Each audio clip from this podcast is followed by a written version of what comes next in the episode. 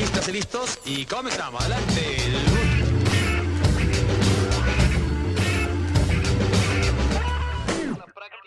Hablemos Diseño, un programa dedicado a reflexionar.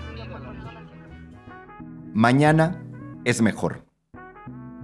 Aunque me fuercen, yo nunca voy a decir que todo tiempo por pasado fue mejor. Mañana es mejor. Luis Alberto Spinetta. Hoy, con este capítulo, quiero honrar al pasado, recibirlo, que nos atraviese para dejarlo ir. Es bueno dejar ir nuestros días pasados porque ocupan un espacio muy grande y necesitamos vacío para poder crear, para seguir recibiendo, para seguir dando, para seguir estando vivos, para seguir teniendo sentido en nuestra existencia. Debemos honrar el pasado y que parta. El dejar ir, el crear para deshacer, el hacer para superar lo hecho es una de las primicias fundantes del diseño, en todas sus modalidades. Claro que solo los genios y sus trabajos, sus objetos, sus imágenes y sus creaciones trascienden.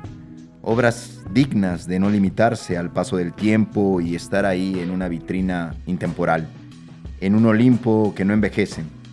Sin embargo, para los mortales, Nuestras obras, nuestros diseños, nuestros intentos de creación están bajo la visión implacable del hoy y del ahora como elemento que le programa una obsolescencia desde el momento mismo de su creación.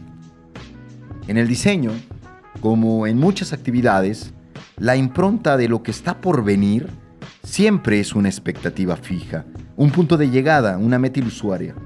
Trátese de un automóvil, una colección de indumentaria, un reloj, una exposición gráfica, una imagen corporativa o un sofá. Superar al pasado como esquema mediático de confort y moda es una simplicidad característica de la sociedad Next.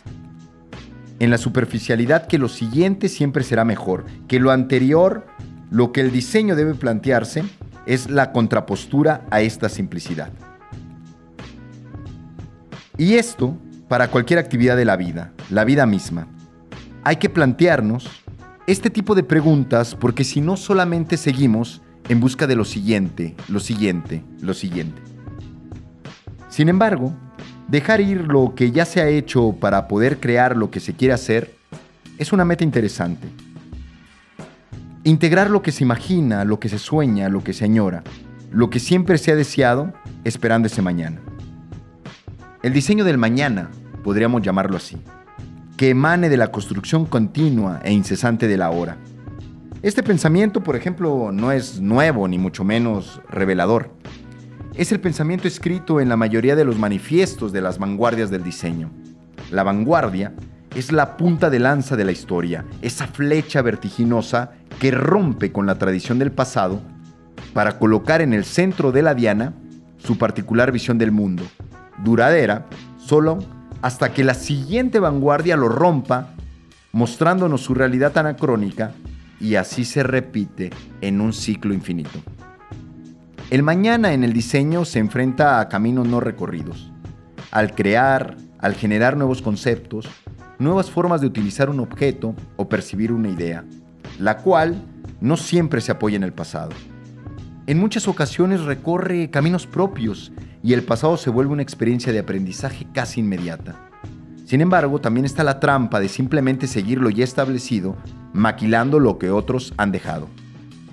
Crear, diseñar, no es una actividad del pasado, es una actividad del mañana. Toda creación hecha debe de ser sepultada por las nuevas ideas.